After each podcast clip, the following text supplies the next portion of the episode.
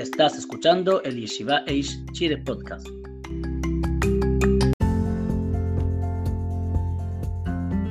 Trayendo a un bebé para Brit Mila. Algunos sostienen que uno no debería contar con un judío para que lleve a un bebé al shul para su Brit Milá, incluso en el Carmelit si no hay Eruv. Esto es debido a que un Brit Milá puede ser y ocasionalmente es hecho en casa. No se considera como una mitzvah 100% necesaria de ir a la sinagoga. Algunos poskim lo permiten debido a que es un shvut de shvut, las prohibiciones rabanan una dentro de la otra, con el fin de cumplir la mitzvah con más gente o por respeto a las creaciones, cabo de Cada persona debe actuar de acuerdo a la práctica determinada y sugerida por sus rabinos locales. Montar una silla alta a un coche. Una silla alta de un bebé, que regularmente es abierta y después doblada, puede ser abierta y luego doblada en Shabbat. Similarmente, uno puede conectar la bandeja de dicha silla si frecuentemente es conectada y desconectada y es fácil de hacerlo.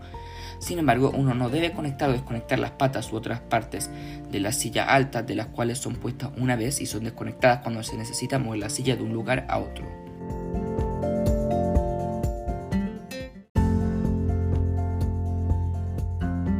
Muchas gracias por escuchar las alajot diarias de la Yeshiva Eish Chile y que todos tengan un excelente día.